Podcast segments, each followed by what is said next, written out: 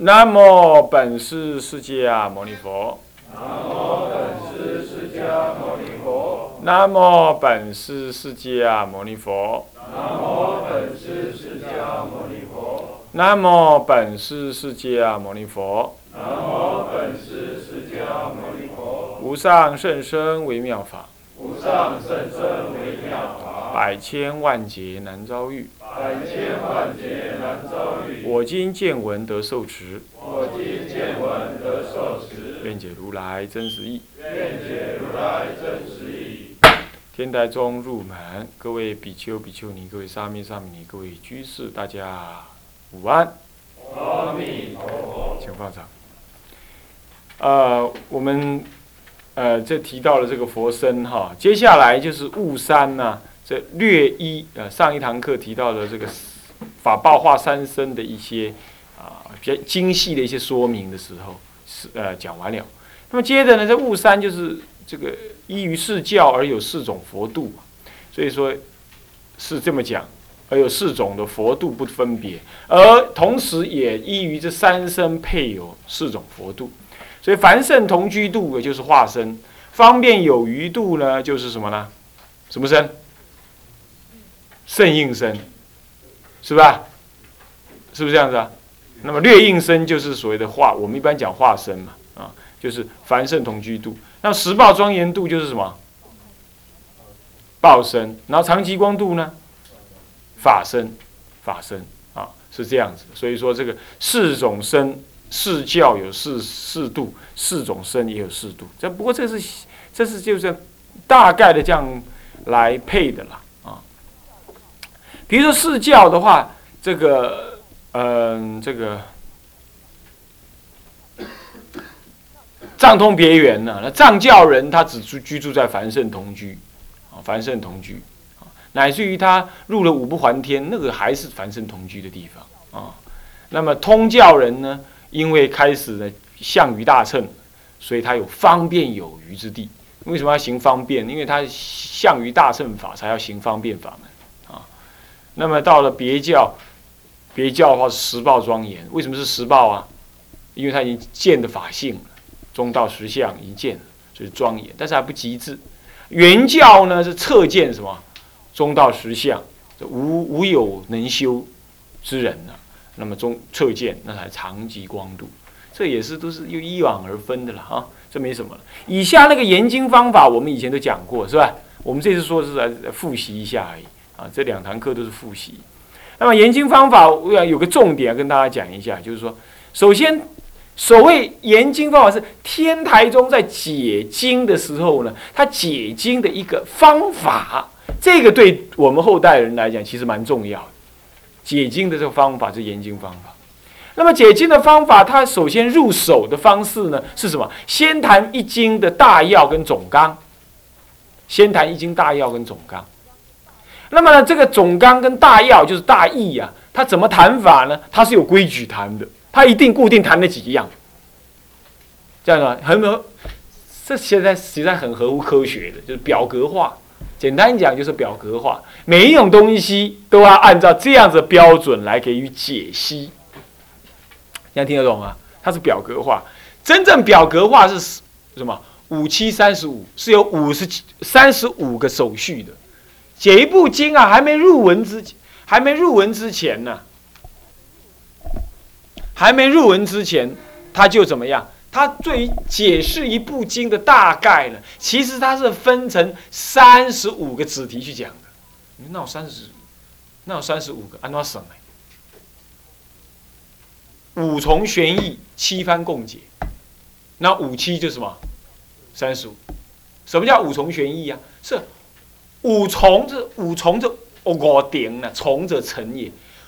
五层呢，层层转转进的不一定都都比较深呢，各有深意。这五个层次呢，来理解这一部经的这个大意。然而，这个五个层意当中，五个层次当中，每一个层次呢，又要用七种方式来描述这个每一个层次。这样懂了吧意思啊？所以五个层次当五个层次，每一个层次用七种方式来描述它，那么就是怎么样？五个层，每一层用七次，用七种方式嘛，对不对？那有几个？那要合起来几个方式？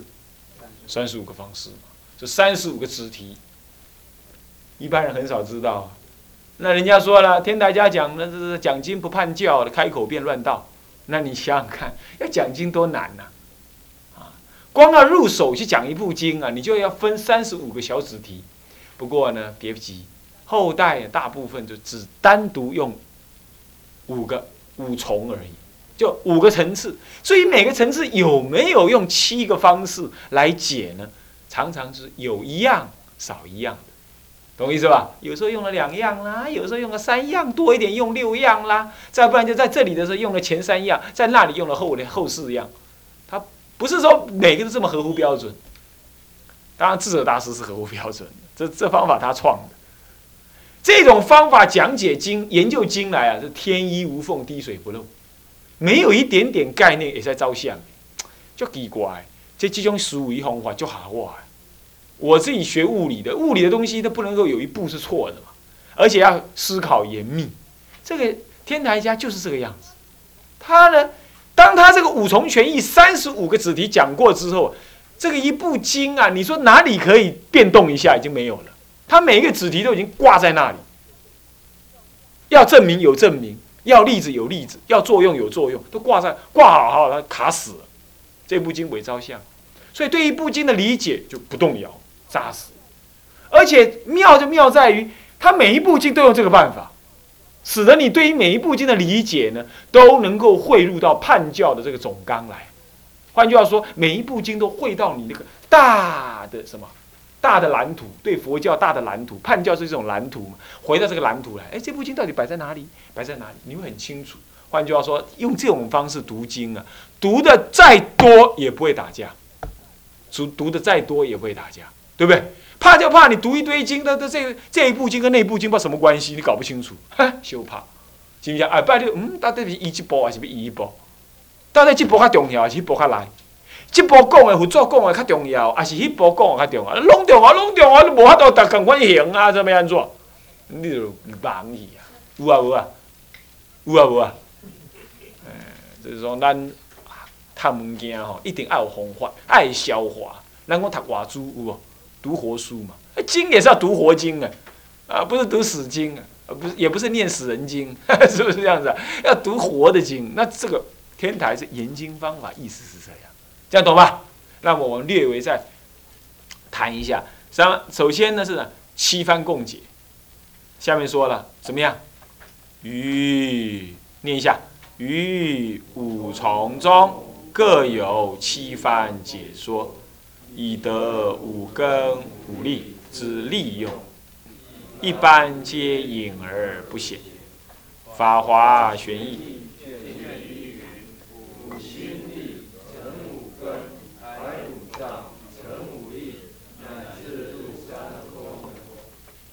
好，那么这个五重玄义里头各有七番的解说，啊，各有七番的解说。那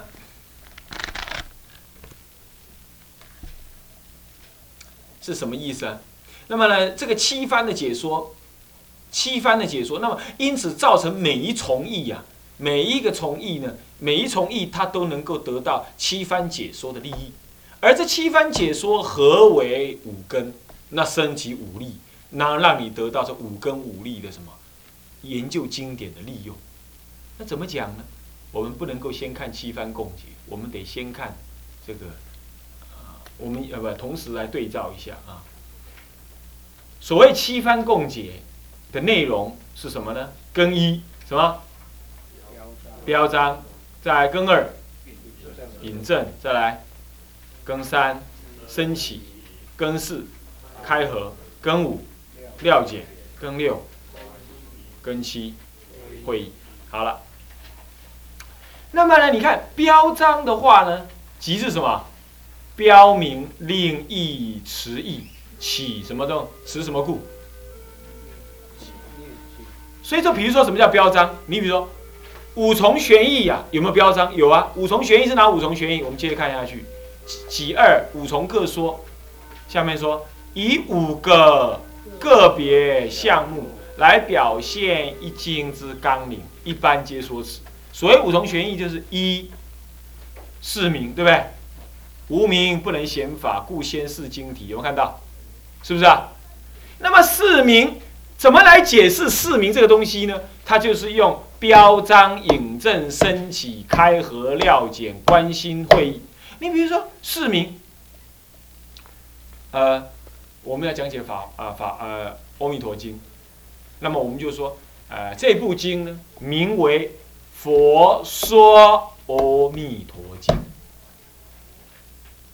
那么佛是哪一尊佛啊？呃，说是什么叫做说？阿弥陀佛经呢？那阿弥陀佛是另外一尊佛，这是以人力以人力经体的。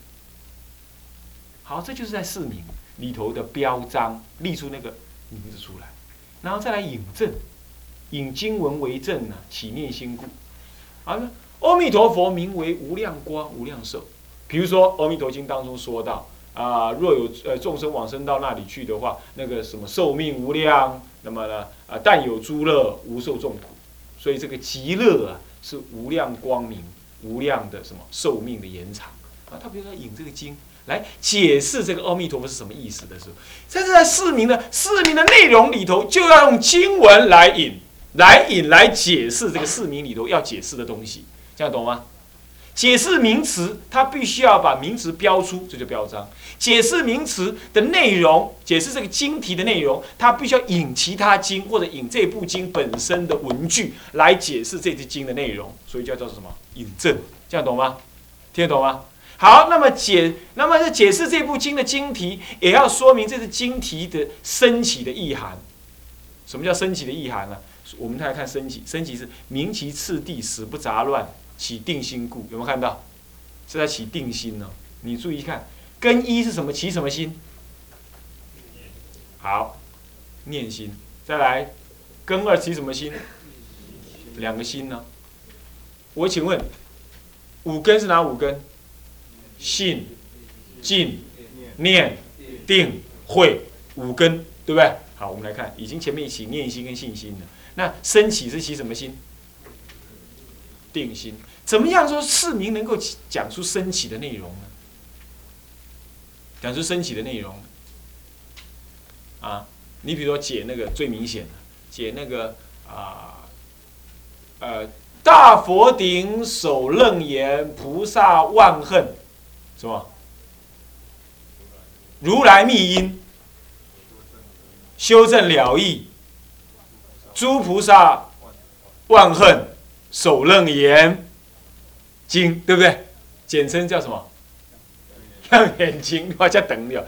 叫你等那里头的什么什么诸佛了义啦，什么什么什么什么什么万恨，这就是升起。你要解释它的话，为什么先有了义，然后才有万恨，才有什么功德坚固，最后的首楞也是最集中坚固。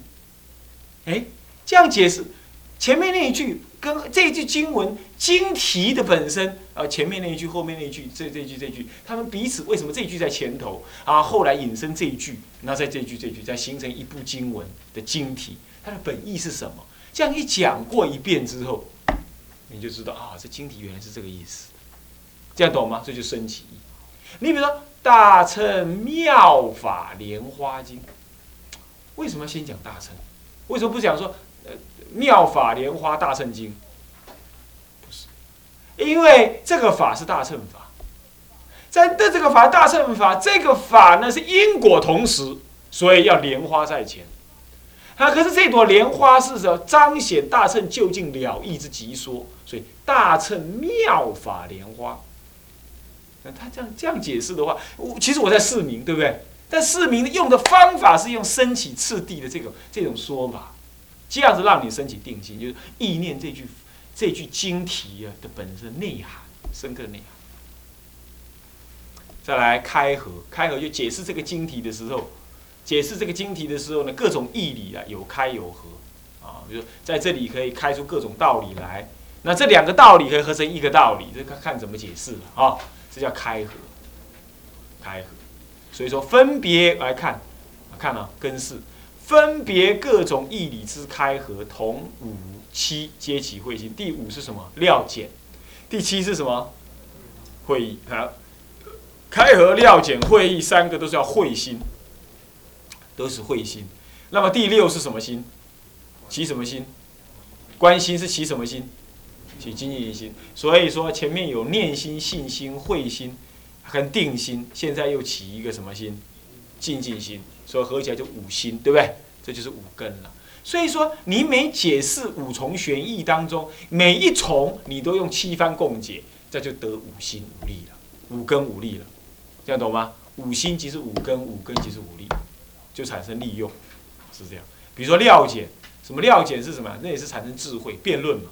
料简就是辩论，我问你答，自问自答，这就是料简，懂意思吧？古人讲问不讲问答的，讲料简。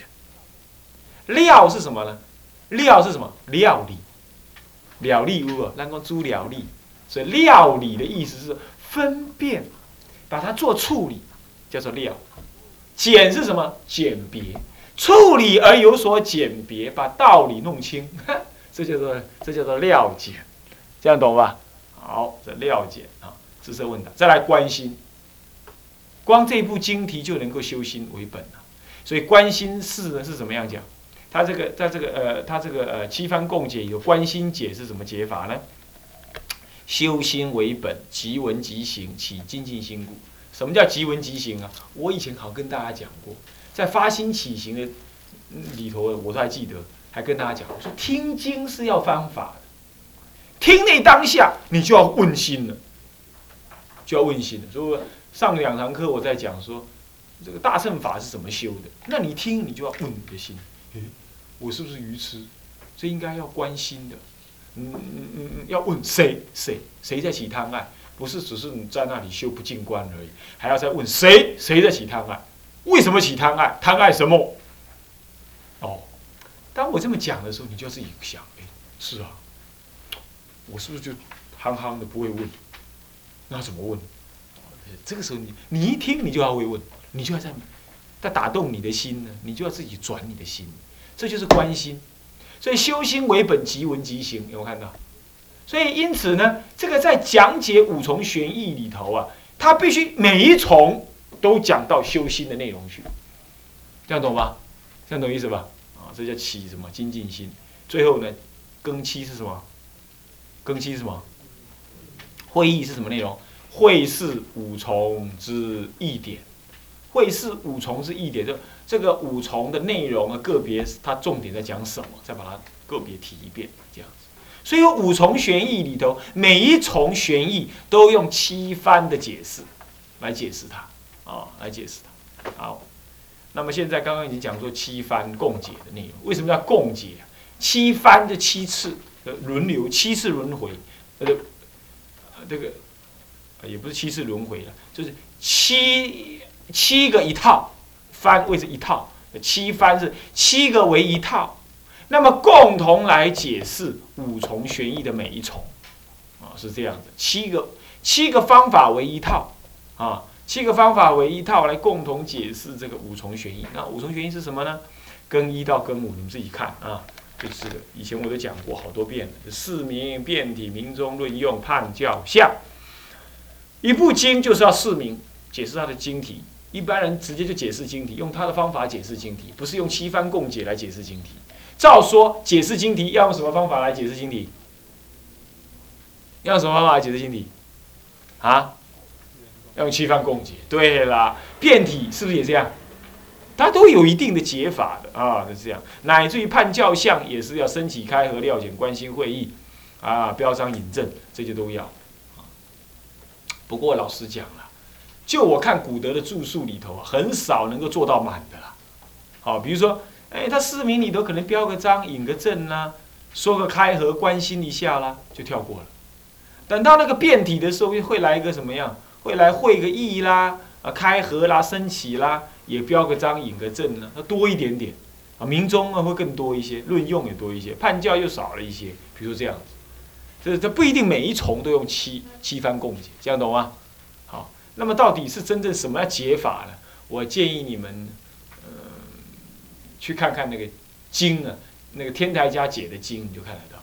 像那个慧信老呃不是慧信，信范老法师写一部那个《观无量寿经》的讲义哈，他多少有用到一些，啊，你去看一看，对照一下，啊，他们都没有用全，没有用全，那像偶益大师有五重玄义，他也没有七番共解的明显内容，啊，七番共解的内容不是说一定要把那个标题标出，五重玄义一定会标出的，四名第一。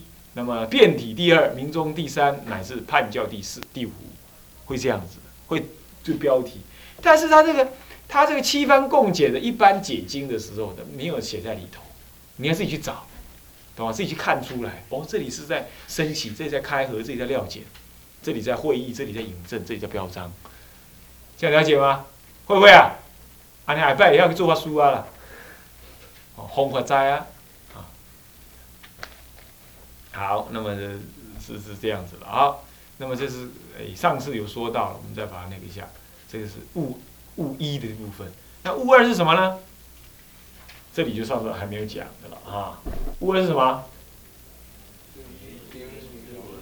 而消逝。这个前面嘛就讲大纲嘛，是吧？讲完了总要讲经内容嘛，是不是？不过我告诉你啊，很多人听经听到这就跑了，因为调开家一定记得给他公料啊。法华玄义就是讲到这里，法华玄义啊，法华玄义的话，它就是真的用三十五套来讲解什么大乘妙法，佛说大乘妙法莲华经，所以人家说九旬谈妙有没有？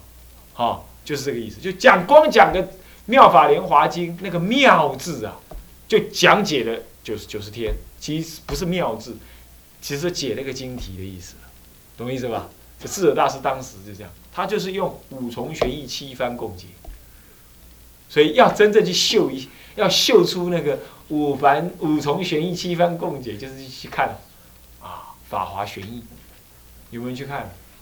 善德还没看哦。你师傅说光买书没有用，要看。说着说着了，丢几块钱好一样。呃，他师傅这次来是送。送钱来给徒弟的，